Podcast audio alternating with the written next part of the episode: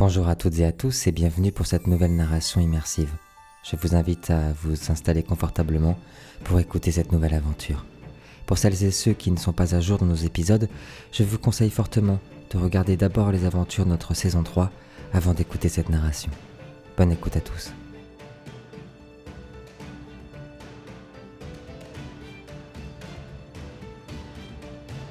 La Reine des Ombres. Alors, le monde ne connaîtra que la nuit, sans étoiles, sans soleil, sans lumière. Juste la nuit. Une nuit de l'âme, sans rien, rien autour que des flammes, un feu noir et froid qui endort les cœurs. Toi, ton cœur, mon amour, il brûle du feu des dieux, de ce qui donne naissance au miracle. Toi, ton cœur, il chante les louanges des cieux. C'est la voix de mon Dieu dans ta voix, et si ce n'est pas sa voix, alors Dieu n'a jamais parlé.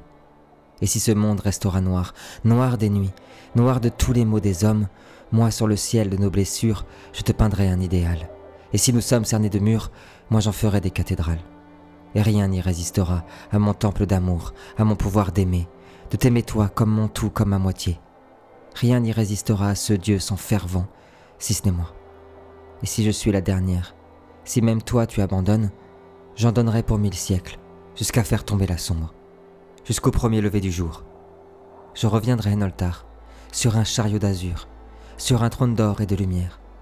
Et ce monde sera d'un soleil, un soleil de nous, un soleil de nous. Rappelle-toi, n'abandonne jamais, et crois en moi.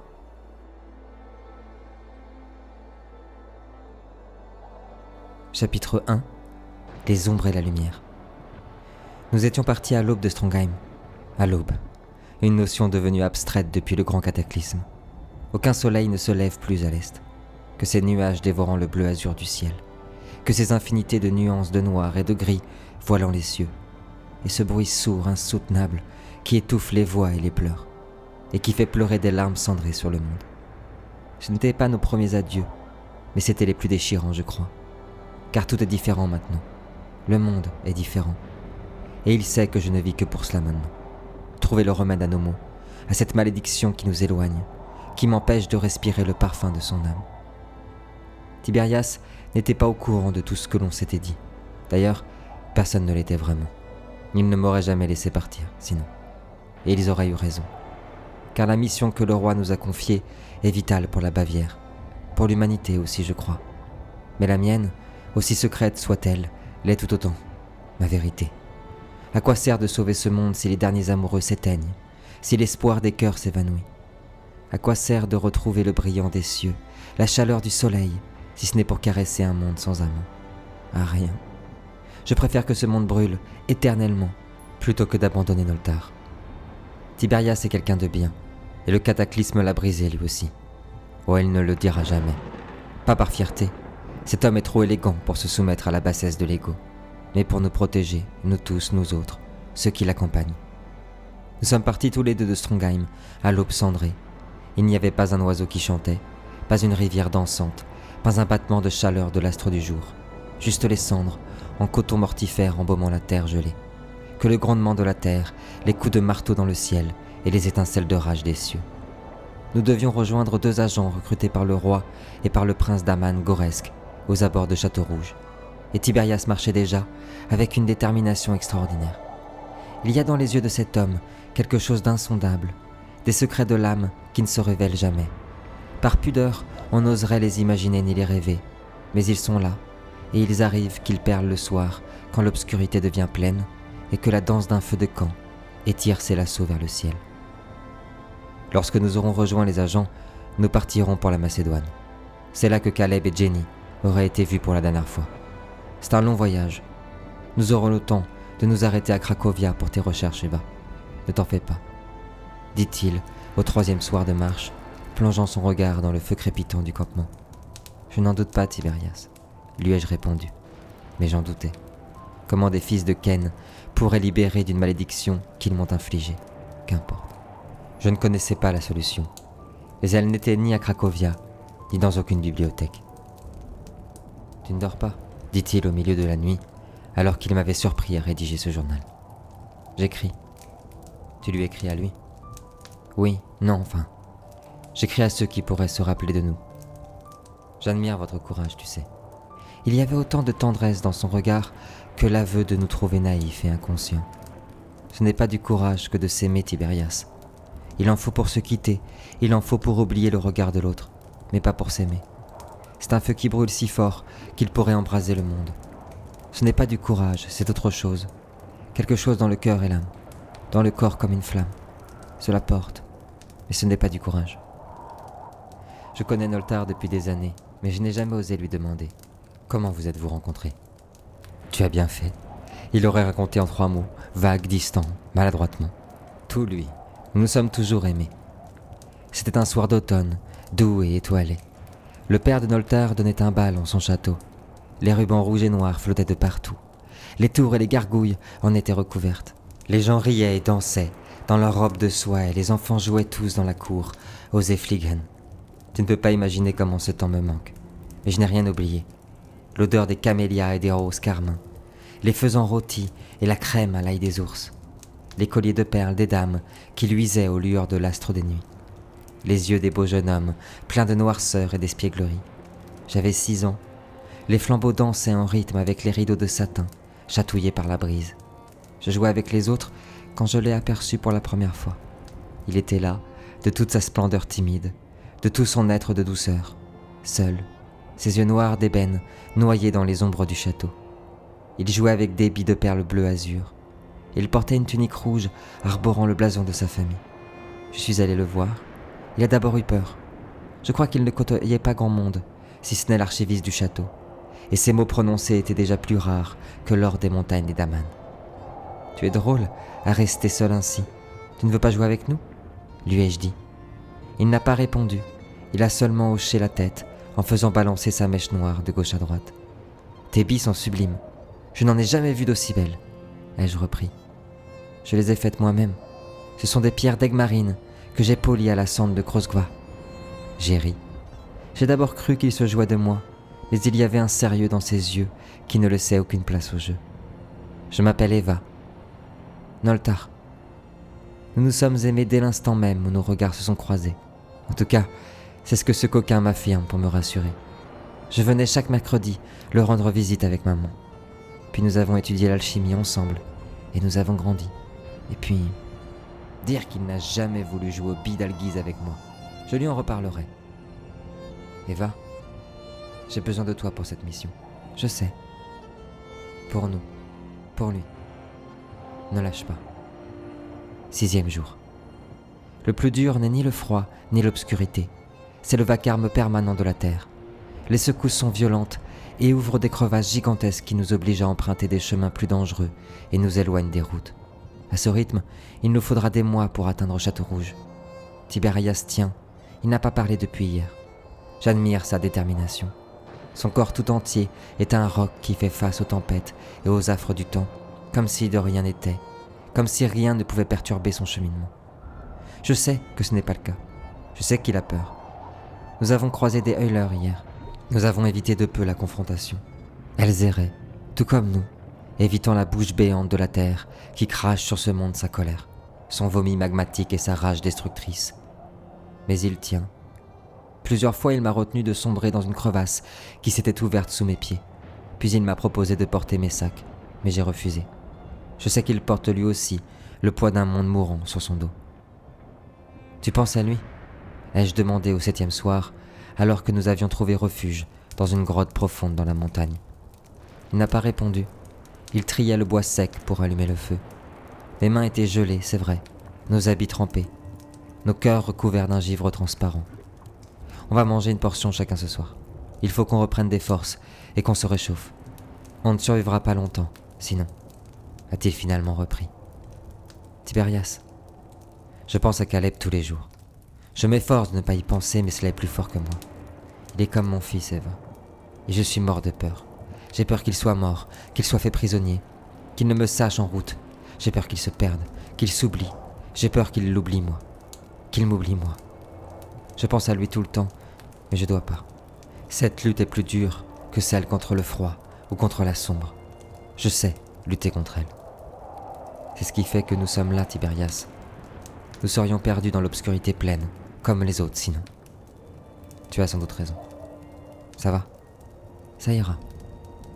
Je ne veux pas que tu crois que je ne peux pas vous protéger. Je suis toujours là. Je sais, Tiberias. Je sais aussi qu'il est grand temps que tu existes. Je suis grande. Je sais me débrouiller. Ce matin, tu te serais débrouillé dans le lac gelé? Et il se mit à rire. Disons que de te savoir non loin de moi me rend moins attentif au danger. Il faut bien que cette armure serve quelque chose. Nous avons dû emprunter le col de Karakuradril, car le volcan d'Ungar Bardum est entré en éruption au neuvième jour. Nous avons perdu beaucoup de temps et d'énergie, et notre équipement était très abîmé. Mais à l'aube, nous fûmes enfin sur les plaines. Sur la route du Tresca, nous avons rencontré des hommes qui tentaient de ravitailler leur village.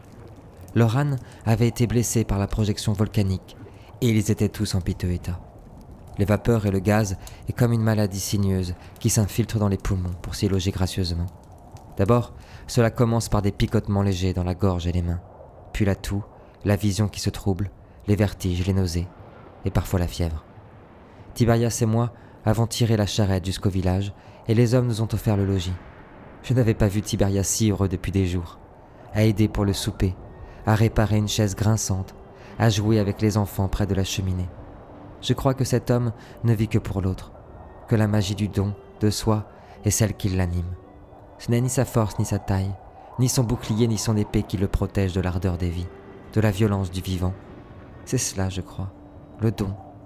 C'est comme s'il dormit huit jours dans le plus grand des châteaux, qu'il s'était repu d'un repas de seigneur, simplement en donnant son aide à ceux qui ne l'espéraient plus.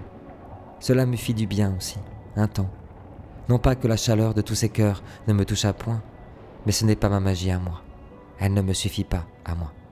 Mais ce fut comme un pansement, comme une cuillère de miel, brève mais réconfortante, comme la soupe de poireaux que Martha, la dame de maison, nous offrit gentiment. Rien n'avait jamais été aussi bon que cette soupe, je crois, quand le corps hurle de faim, de gelure et de plaie. Une simple soupe aux poireaux est le remède à tous les maux. Elle aurait bien pu être faite que d'eau, cette soupe, qu'elle nous aurait guéri l'âme. Car ce n'est ni le poireau ni les talents de cuisinière qui importaient ce soir-là. C'était le sourire de celle qui l'attendit jusqu'à nous. C'était la pauvreté de son contenu et la richesse de son contenant.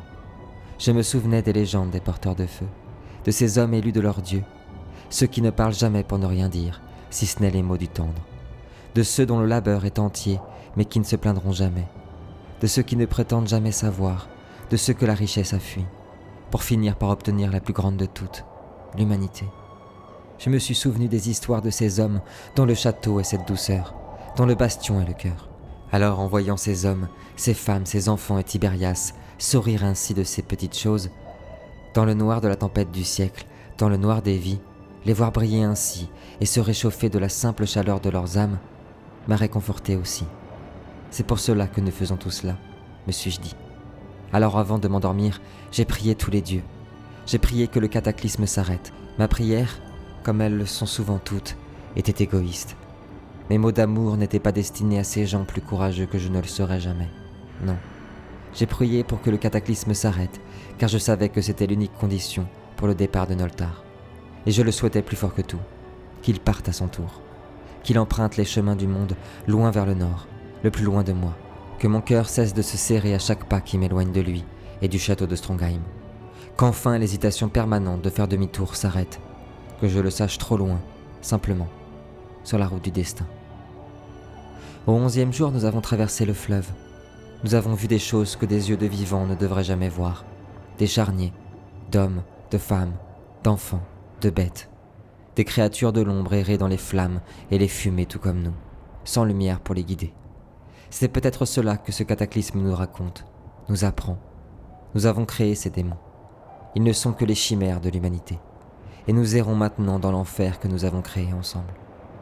Le fleuve était nu de vie, effeuillé de ses poissons, de ses fleurs, de parfums clairs et cristallins.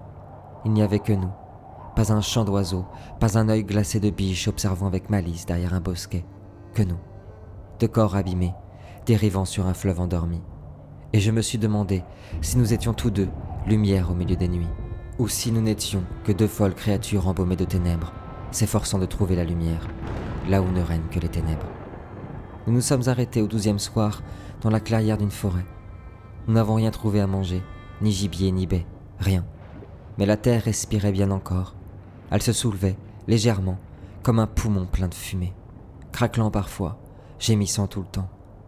Nous sommes sur le corps d'Erde, et il se tord comme un cheval fou, ce corps. Ou bien ce corps se meurt, ou bien ce corps donne vie. J'ai attendu que le feu soit assez étiré pour nous réchauffer. Mes mains et mes pieds étaient couverts de gelures, et Tiberias s'était à nouveau assoupi dans le silence. L'obscurité avait fini par étouffer son sourire et le souvenir pourtant frais de sa rencontre avec les villageois. Il rangeait méthodiquement ses affaires, une à une, après les avoir brossées, après y avoir chassé la neige et la terre. As-tu déjà aimé Tiberias? Bien sûr, Eva. C'est le cœur d'un protecteur. Non, je veux dire, un homme, une femme, d'un amour entier. Il s'est arrêté brusquement, m'a jeté un regard d'une noirceur terrible. Mange, Eva. Nous arrivons bientôt. A-t-il finalement lâché en me tendant les derniers morceaux de viande séchée La fresque étoilée du monde s'est à nouveau voilée d'une opaque robe de fumée. Aucune lumière n'est venue briser la monotonie cruelle de la tempête. Et nous avons dormi, du moins. Nous avons faim d'avoir dormi. Nous savions tous deux que la plus grande difficulté du voyage serait cette lutte-là, ces insomnies, ces pensées, plus que jamais dans cette tempête, le plus grand danger viendra de nos propres pensées, de nos songes, de la fatigue, de nos pleurs. Nous savions que la sombre s'en nourrissait, que ces fêlures de nos âmes étaient autant de failles dans lesquelles elles pouvaient s'engouffrer. C'est peut-être pour cela que plus tard, les hommes l'appelleraient le cataclysme des fosses. Non pas pour les continents ravagés, mais pour les tranchées que la tempête du siècle aura creusées dans nos âmes. Nous marchions depuis sept heures, L'air devenait de plus en plus irrespirable et une odeur infâme de brûlé et d'ammoniac flottait dans l'air. Le ciel s'était couvert d'un manteau vert et rouge qui semblait converger au-dessus du volcan de Volinia, qui au loin crachait sa colère de roche en fusion jusqu'au royaume des dieux. Ici, les arbres étaient couchés et recouverts de cendres et de terre souillée. Il y avait ici et là des charniers d'animaux sauvages, morts étouffés dans le silence de l'air impur. C'est une sensation étrange d'être mordu à la chair par le froid glaçant mais de marcher sur ces braises ardentes. Le cuir de nos bottes était effeuillé et fumait, et nos chairs finissaient par creuser des sillons. Parfois, Tiberias avançait près de moi, à mon allure, bouclier en avant, pour retenir les éclats de braise et les copeaux de bois enflammés qui tombaient du ciel de feu. Il se terrait dans le mutisme, et je le suivais dans ce tombeau silencieux. Au moins, me disais-je, les pluies de comètes de feu dessinaient comme des étoiles dans le lointain. Et lorsqu'elles finissaient par s'écraser sur la terre, leurs flammes gigantesques étaient comme des phares. L'obscurité en était vaincue pour quelques secondes, et ces secondes étaient aussi délicieuses qu'un millénaire sous l'astre du jour. Plus nous nous enfoncions sur le chemin du Drovska, plus il nous semblait que nous nous enfoncions dans la gorge du monde. La terre, ici, était devenue noire et glaireuse, et il nous semblait que les derniers sapins encore debout chuchotaient des atrocités au cœur mortel, en dansant avec le vent, offrant leurs dernières épines à la terre meurtrie quand le silence fut enfin rompu. Il y avait une silhouette au bout de la route, plantée là comme une stature d'ébène. Une petite silhouette, pas plus haute qu'un enfant, mais plus épaisse qu'un bœuf. Et elle portait une hache énorme qui faisait aisément sa taille. La durée d'une nuit n'a d'importance que. Ah, oh, foutue littérature. La nuit a la durée du jour qui seul. Non, non, ce n'est pas ça. Nous nous sommes regardés, aussi ahuris que circonspects. Tiberias a dégainé son marteau de guerre avant de dire Qui êtes-vous? Montrez-vous La silhouette s'est avancée en râlant, comme un acteur de théâtre qui aurait raté son entrée et que le public huait. Sa peau était épaisse et blanche comme les neiges, ses yeux verts et brillants comme des émeraudes, et une longue barbe rousse, finement tressée, lui tombait jusqu'aux genoux. Il portait une maille d'une qualité exceptionnelle et des bottes de fer qui devaient peser le poids d'une roche. Comment ça qui je suis? Alors, vous ne connaissez le mot de passe? Allez, parlez Peu importe la durée de la nuit, ai-je dit en riant. La créature m'a regardé avec un air d'enfant perdu, puis s'est gratté la tête en reposant son coude sur sa hache. Alors, euh, je suis un peu embêté, chère madame. Je n'ai pas appris l'autre partie euh, du mot de passe. Enfin, je l'ai oublié. Je déteste les poèmes et tout le flanc-flanc mortel. Au diable Je m'appelle Goresk, prince de Kurak Nagador. J'ai souri. Tiberias a repris. Vous voilà enfin, seigneur nain. Voilà des jours que nous sommes partis. Nain? Et il a déplanté la lame de sa hache du sol visqueux pour la brandir vers le protecteur de sol. Où voyez-vous un nain trépidio Je suis un daman, un fier daman. Pardonnez mon ami, seigneur Goresk. Nous sommes épuisés et la fatigue nous fait dire des bêtises. Nous sommes ravis de vous rencontrer. Voici Tiberias, et je suis Eva. Ah non, non, mais quel Euler vous a mordu Il s'est rapproché avant de me prendre la main et de m'offrir un baiser tendre de parfait gentilhomme. Madame Eva, l'on dit partout dans l'Est que vous avez la beauté des reines. Et l'on dit vrai. Il ne manque qu'une couronne sur le sommet de votre crâne pour faire de vous la suzeraine des terres lointaines. Voilà de jolis mots. Ils ont la douceur des Schneeblumen et l'éclat des roches d'obsidienne. Rien n'égale la poésie d'Aman, seigneur Goresque. Ah, madame, vous venez de me faire oublier mon sombre voyage. Navré de vous avoir blessé, monseigneur, dit Tiberias en tendant la main. Oh, c'est oublié, cher ami. Allons, allons, ne restons pas plantés là et avançons. Ces routes corouilles de croque-mitaines en tout genre. Nous nous sommes regardés furtivement avec Tiberias. Un sourire était revenu dorer son visage fatigué. L'originalité de notre guide avait fait taire quelques secondes les inquiétudes du cœur. J'ai rencontré vos camarades il y a quelques jours. Deux gens bien et futés. L'ordre de la fleur, il me semble, quelque chose comme ça.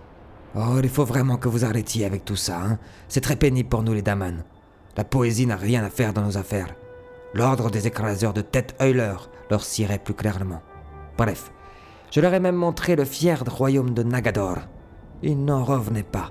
Il faut dire que notre montagne est la plus belle qu'il soit. Bien que nous ne soyons le royaume d'Aman le plus riche. Saviez-vous qu'il existait des Daman dans votre pays protecteur de sol Hein? J'ai même un cousin, Fardir. Il n'est pas très intelligent. Cet idiot s'est planté sa propre hache dans le crâne au mariage de sa tante Astratote. Quel bon souvenir Pendant plus d'une heure, le Seigneur des montagnes n'a cessé de nous chanter la splendeur de son peuple et la grandeur inestimable de son arbre généalogique, si bien que Tiberias a fini par se couvrir d'un manteau silencieux et se contenter d'approuver sans écouter. Cela faisait passer le temps, au moins, me suis-je dit. Il ne faut pas se fier à son verbe grossier et gras. Oncle Tresnot est un bon daman. Rustre, mais bon. Je pense que ma famille devrait lui pardonner. Finalement, les deux guerres qu'il a provoquées nous auront permis d'agrandir le royaume. N'est-ce pas le plus important, hein? Je suis de ceux qui pensent que le pardon est nécessaire pour le bien-être d'une communauté. C'est parce que je dois côtoyer trop de mortels. Les mortels sont fragiles comme des brindilles, stupides comme des chèvres, mais ils ont au moins la qualité de pardonner leur prochain. Toujours est-il que l'oncle Tresnot. Hein? Maître Tiberias, est-ce que tout va bien? Tiberias s'était arrêté soudainement.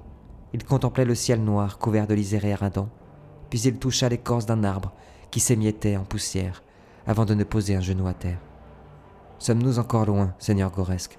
Trois heures, si nous nous hâtons. Qu'y a-t-il? Allons, ne faites pas le dramaturge et parlez, mon ami. Tiberias faisait rouler la terre glaireuse sous ses doigts. Son regard était devenu noir et sérieux. Tout va bien? Ai-je dit en posant ma main sur son épaule. C'est là que j'ai aperçu son marteau s'embraser. Il s'enflamma sans un bruit, s'entourant d'une lumière éclatante. Courez Le sol s'est mis à trembler et vomir un torrent de glaise noire, tandis que nous courions. Les racines des arbres se sont décrochées de leur socle, et nous pouvions entendre les gémissements terrifiants de nos ennemis, qui tapis dans les ténèbres s'éveillaient. Une brume opaque, comme une main d'ombre glaciale, s'engouffra sur la route, décapitant d'abord la cime des sapins, avant de ne pénétrer dans la lisière. Les lisières ténébreux semblaient caresser la terre qui se soulevait, comme une main mortelle réveillant les pires atrocités. Et à mesure que la tornade noire envahissait et nous entourait, la glace recouvrait l'écorce, la glaise noire et nos cuirs. Je vis sortir de terre d'immondes créatures par dizaines et de tous côtés. Ils avaient l'apparence des mortels et des morts. Leur peau était déchirée, lacérée. Certains avaient les entrailles béantes, d'autres la moitié du crâne éclaté, mais tous avaient dans le regard vitreux et voilé la brume des morts étincelante. Des revenants s'écria Tiberias tout en frappant l'un d'eux de toutes ses forces avec son bouclier. L'immonde créature éclata en morceaux, tapissant un sapin de morceaux de chair et d'une bouillie d'organes. Venez, coquins Allez s'écria Goresque, agitant sa hache à deux mains avant de ne fendre en deux le crâne de son adversaire. Je dégaina mon glaive. La sueur parcourait mon front. Mon cœur battait une chamane fantastique celle qui nourrit le corps d'un milliard de frissons, de peur et d'agitation. Les hurlements des revenants étaient autant de coups de lame dans le dos, de coups de lame mortels. Ils n'étaient animés d'aucune magie du vivant. Il n'y avait rien, rien qu'une histoire oubliée d'un corps déchiré et décharné, sans âme, sans rien d'autre qu'un passé oublié. L'un d'eux bondit avec férocité sur moi. Je plongea mon glaive dans sa poitrine en hurlant. Son sang jaillit de part et d'autre, de l'entaille, mais il ne lâchait pas. La mort l'avait déjà surpris il y a longtemps de cela. Empalé sur la lame, il continuait d'agiter sa mâchoire, dépourvue de chair, pour essayer d'y planter ses dernières dents dans ma chair. Dans un mouvement de panique, je me dégagea et frappa à plusieurs reprises son visage, si bien que la bête immonde finit par ne plus rien porter d'autre qu'un trou béant sur ses épaules. Ils sont trop nombreux Eva, Goresk, autour de moi criait Tiberias, tout en fracassant les corps immondes qui volaient ici et là par la force prodigieuse de son marteau. L'un d'eux avait été projeté et empalé sur une branche saillante. Un autre encore avait fini le corps éclaté contre une roche, ne laissant qu'un bras continuant inlassablement à gratter la terre glaireuse. Il ne cessait de venir, depuis le sol, depuis des sillons qui s'ouvraient dans la terre, si bien que nous ne pouvions nous rejoindre. J'avais si peur, et je sentais la même frénésie envahir le cœur de Tiberias et du Daman. J'entendais ma poitrine frappée par les coups répétés du tambour effroyable de l'angoisse. Nous avions si chaud que nos corps dégageaient une légère brune blanche qui se faisait aussitôt ravaler par l'air glacial. Quand les vertiges me prirent, c'était comme si la terre s'était mise à tourner et tourner encore, comme une danseuse de l'Est qui fait tourner sa traîne jusqu'au bout des nuits. Les nausées m'envahirent. Je me suis mis à genoux. Les fracas des armes, les gémissements, le bruit de la chaleur déchirée, des os éclatés, tout devint feutré, ravalé par un bruit sourd, confiné, froid, gargantuesque. Il me sembla que de la terre visqueuse, des racines glaireuses m'entouraient, grouillantes, se déplaçant à la manière d'une maladie se propageant sur le monde. Le sol était soudain couvert d'insectes, de vers et de champignons. Une odeur infâme de soufre frappa ma poitrine, et une ombre colossale apparut devant moi. Elle dansait dans un chaos prodigieux, d'ordre et de désordre, la masse infâme et noire semblait vouloir former une silhouette. Elle était parcourue d'éclairs énergétiques pourpres et vertes, se confondant dans un chaos parfait. Puis les voix apparurent. Le monde est malade, Eva. Ton monde est malade, Eva. Mais je connais le remède. Tandis que la silhouette apparaissait peu à peu devant moi, je m'empressais de chercher dans mon sac la fiole d'immunité que l'archiviste nous avait confiée mais je la découvris éclater au fond du sac, son prodigieux liquide déversé. Tu n'en as pas besoin, Eva. Regarde la beauté, regarde-moi. Je suis ton allié, Eva. Je ne suis pas comme Je ne suis pas ton ennemi. La voix résonnait dans mon cœur, mon corps et mon âme. Elle pénétrait mes pensées, effeuillait mes souvenirs les plus intimes, convoitait mes secrets. Je la sentais pénétrer ma chair, s'en infiltrer dans mes veines, dans chacune de mes cellules, quand je posa enfin le regard en plein des siens.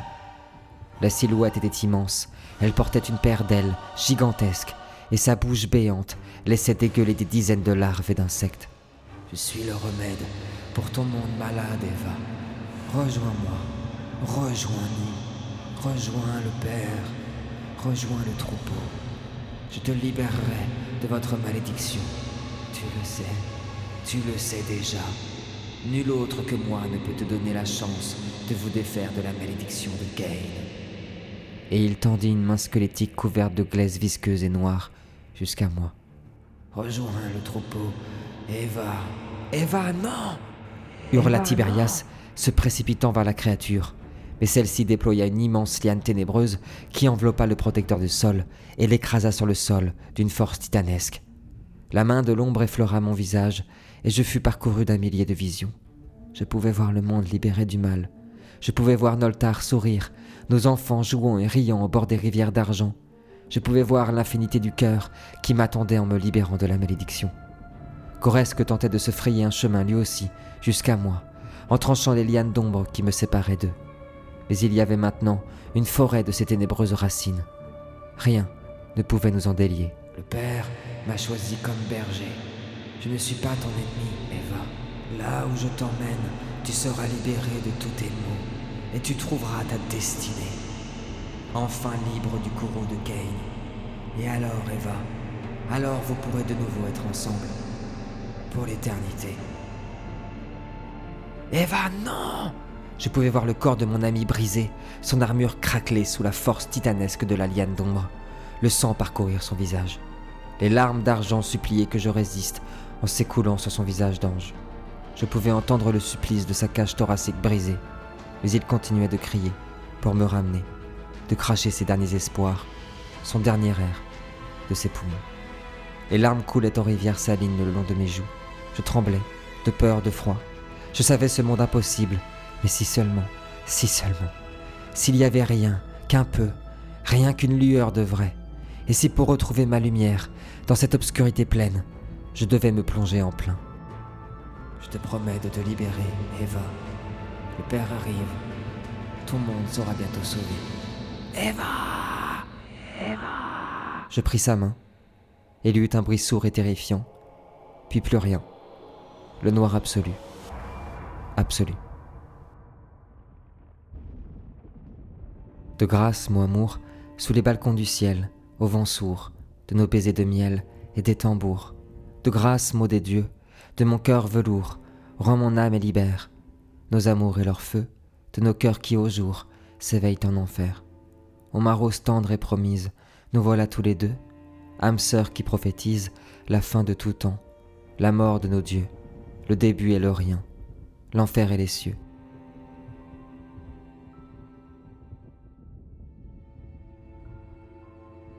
Chapitre 2 La lumière et les ombres. Je ne sais pas quand je me suis éveillé. Le temps n'a plus d'emprise dans le monde sous le monde. Je sais que j'ai erré, longtemps, assez pour penser que cela était une éternité. D'abord, d'abord il n'y avait rien, rien d'autre qu'une obscurité entière, pleine et profonde, et le grondement d'un ciel rouge bourdonnant. Puis, j'y ai vu des océans carmins, où rien ne vit, où rien ne meurt, où rien ne naît, rien, rien d'autre que le plein, que le vide en plein, rien. Je ne ressentais rien. Comme si mon corps n'était plus, plus rien. Comme si ma chair ne comptait plus, plus rien. Que cet amas de sang, de boyau n'était plus qu'un âne mort, tirant le fardeau de l'âme, lourde et lacérée. Ce n'était rien dans la chair. Les blessures physiques n'existaient plus là-bas. Mais je pouvais ressentir toutes celles de l'âme et du cœur avec une intensité insoutenable. Le poids des souffrances psychiques, comme si chaque cicatrice de mon âme s'ouvrait perpétuellement pour se refermer aussitôt, dans une éternité inconcevable de souffrance. Mais mon corps, lui, ne gémissait pas. Il traînait cette souffrance, comme un animal mort. Une éternité d'errance plus tard, je me trouvais dans un cimetière immense de crânes. Les eaux crissaient, couinaient, s'écrasaient sous mes pieds. J'entendais dans le lointain horizon rouge des hurlements perpétuels, celles sans doute de milliers d'âmes qui, comme moi, s'étaient égarées dans le monde des ténèbres. Le ciel grouillait de créatures immondes et colossales que je pris d'abord pour des nuages. Elles semblaient tournoyer dans le ciel carmin comme d'immenses vautours prêts à se repère des souffrances de ceux qui venaient ici en pénitence éternelle. Cela dura encore une éternité. Il y eut la mer de feu. Mon corps ne brûla point, mais mon esprit pouvait sentir chaque morsure des flammes qui guérissaient aussitôt. Je n'étais pas seul, nous étions nombreux. J'entendais tout cela qui hurlait, qui appelait à l'aide, mais je savais où j'étais. Je me savais déjà perdu. Alors je ne dis rien, j'avançais, car telle était ma destinée à présent. J'avais choisi le chemin des éternelles tortures de l'âme, mais à la troisième éternité, aux abords des roches tranchantes, je m'écroula enfin, le corps et l'âme lacérés d'un millier de coups de lame, de fouet, de baisers brûlants, et tout devint à nouveau aussi noir qu'au premier jour. Je m'éveilla en sursaut, comme un noyé revenant à l'air libre. Je cherchais en vain, moi aussi, une bouffée d'oxygène, mais il n'y avait rien, rien d'autre que du soufre. Ma tête cognait et semblait peser une tonne, et je sentais partout en mon esprit une douleur atroce et lancinante. Il faisait noir, mais quelque chose brillait, un feu, je me trouvais au milieu d'une grotte à la roche noire et sinueuse, mais ce feu brûlait là, à quelques mètres de moi, et sa chaleur semblait contenir mes plaies invisibles. Ça ne peut pas être le hasard. C'est impossible. Impossible. Qui êtes-vous? disais-je en sursautant. Il y avait là, tapis dans l'ombre, une silhouette, un homme qui semblait murmurer des choses au silence de la pierre. N'aie pas peur, je ne te ferai aucun mal. Il s'en est fallu de peu pour toi, mais tu es en sécurité ici. L'homme sortit des ténèbres et se révéla. Ses yeux avaient le noir des nuits, et ses cheveux bruns, le reflet bleuté des corbeaux de l'ouest. La peau pâle de son visage était parcourue d'une barbe dense, tendant vers le blanc. Mais il y avait surtout quelque chose dans son regard, dans sa voix, quelque chose de familier, qui m'effrayait, je crois. Qui êtes-vous? Que me voulez-vous? Je m'appelle Agualon, et je ne te veux rien du tout. Un frisson me parcourut l'échine. Il mentait. C'est impossible. Noltar m'avait raconté l'histoire de cet homme. Je reculais, jusqu'à me heurter à la pierre du fond de la grotte. C'est impossible. Agualon est mort. Tué par la sombre. La sombre a utilisé mon identité, ma naïveté, mon corps, pour duper les hommes, comme elle le fit avec la. Mais elle ne m'a pas tué. Elle m'a condamné à errer dans son royaume. Tout comme toi. Vous mentez. Je ne peux plus supporter tout ça. Ces mensonges, ces atrocités, cette mascarade. Laissez-moi partir. Tu es libre. Pars, si tu le souhaites. Je me précipita au seuil de la grotte, avant de m'arrêter soudainement. Et tu n'as nulle part où aller, comme moi. Car ce monde est infini. Car ce monde n'a jamais existé. Mais il a toujours été là. Nous sommes ses prisonniers. Noltar m'a parlé de vous. Nous nous sommes connus, en effet. Et je sais qui tu es, Eva. Je ne vous fais pas confiance. Krexva Edvar Lenwad. Protéger, aimer, servir. La devise de la famille Artrek. Les parents de Noltar. Je versa une larme que je n'ai pu contenir plus longtemps, avant de ne retourner m'asseoir près du feu. Bienvenue en Umbra, Eva. Comment m'avez-vous trouvé? Par le pur des hasards Ou bien était-ce là encore une destinée déguisée en hasard On dit l'Umbra aussi grand que l'est l'univers.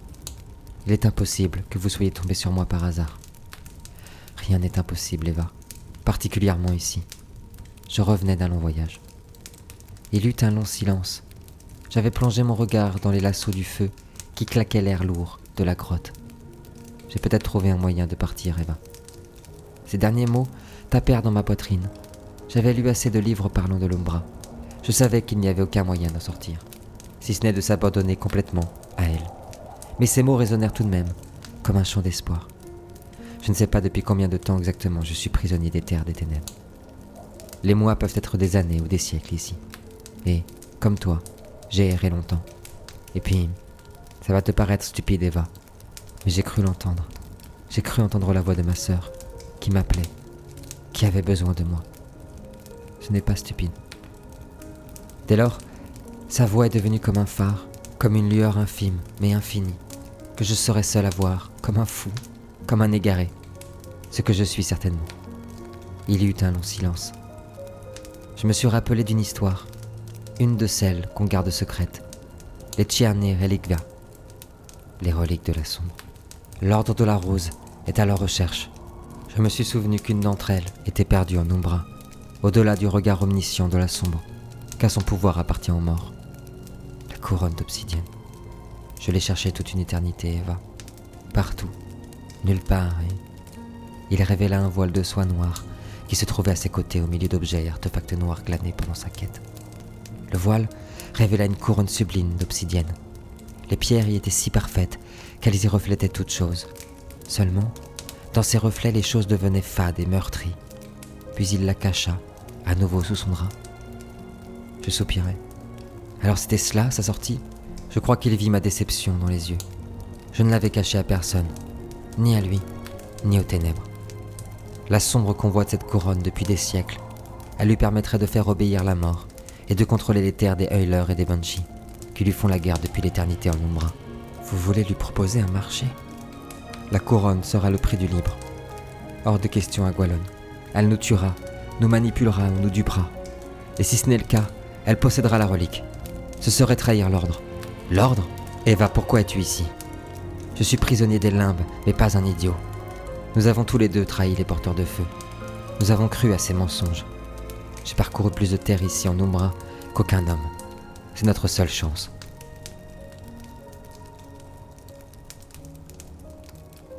Nous sommes partis alors que le ciel grondait à nouveau de toute sa rage.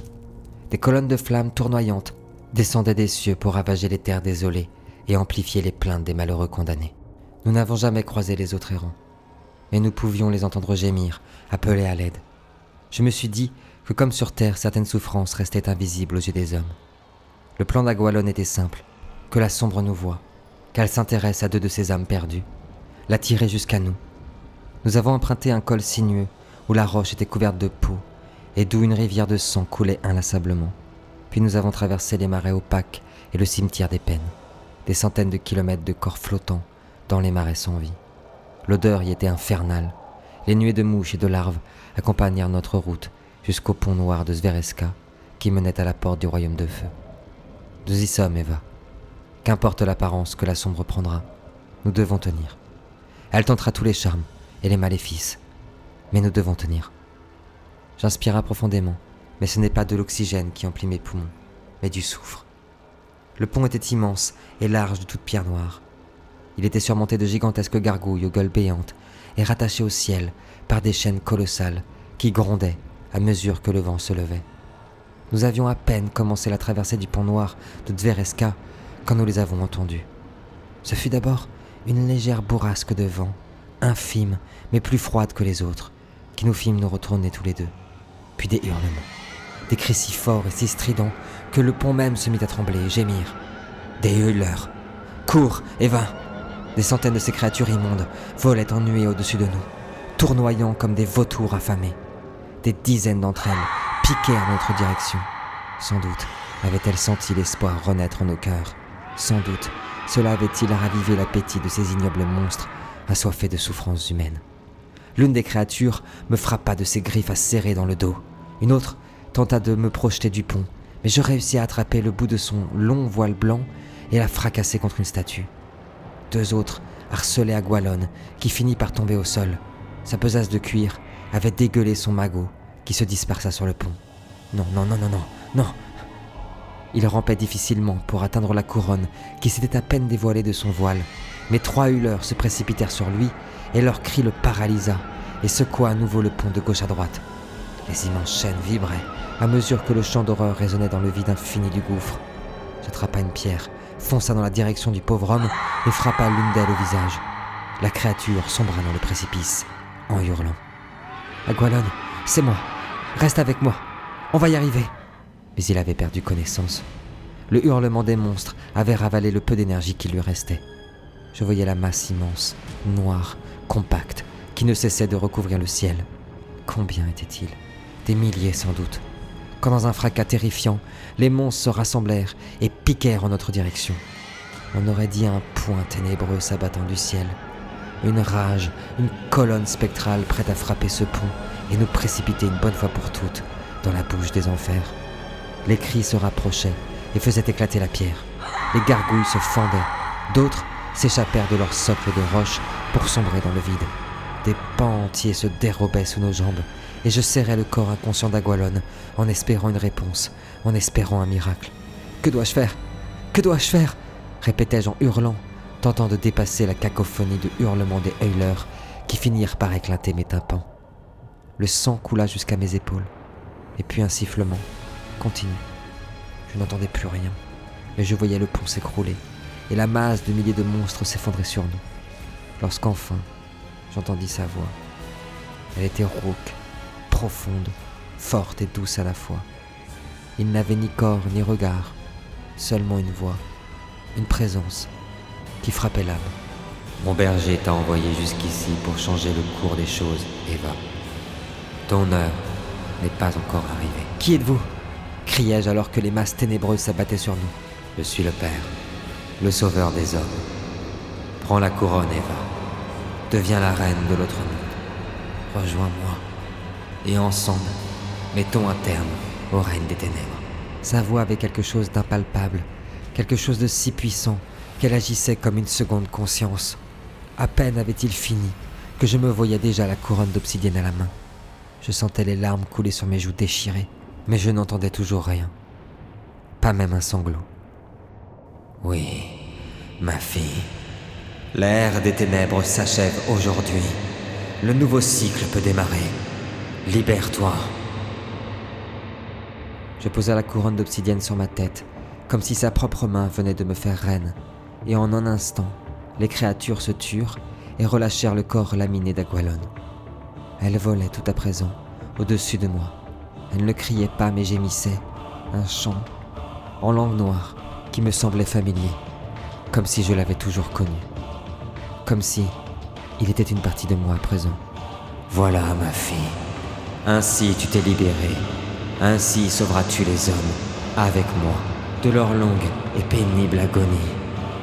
Te voilà reine des ombres, celle à qui obéit la mort.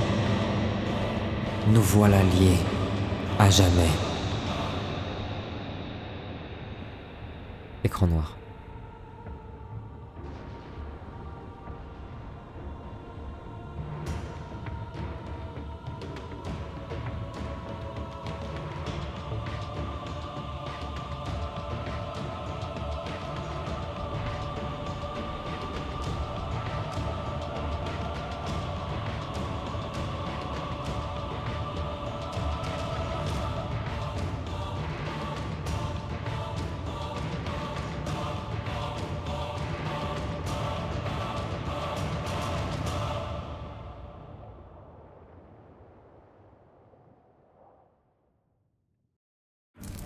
Merci à toutes et à tous d'avoir écouté cette nouvelle narration. Si elle vous a plu, n'hésitez pas à mettre un petit j'aime ou un commentaire, cela m'aide énormément. D'ici là, bien sûr, prenez bien soin de vous et que l'aventure commence. À très bientôt.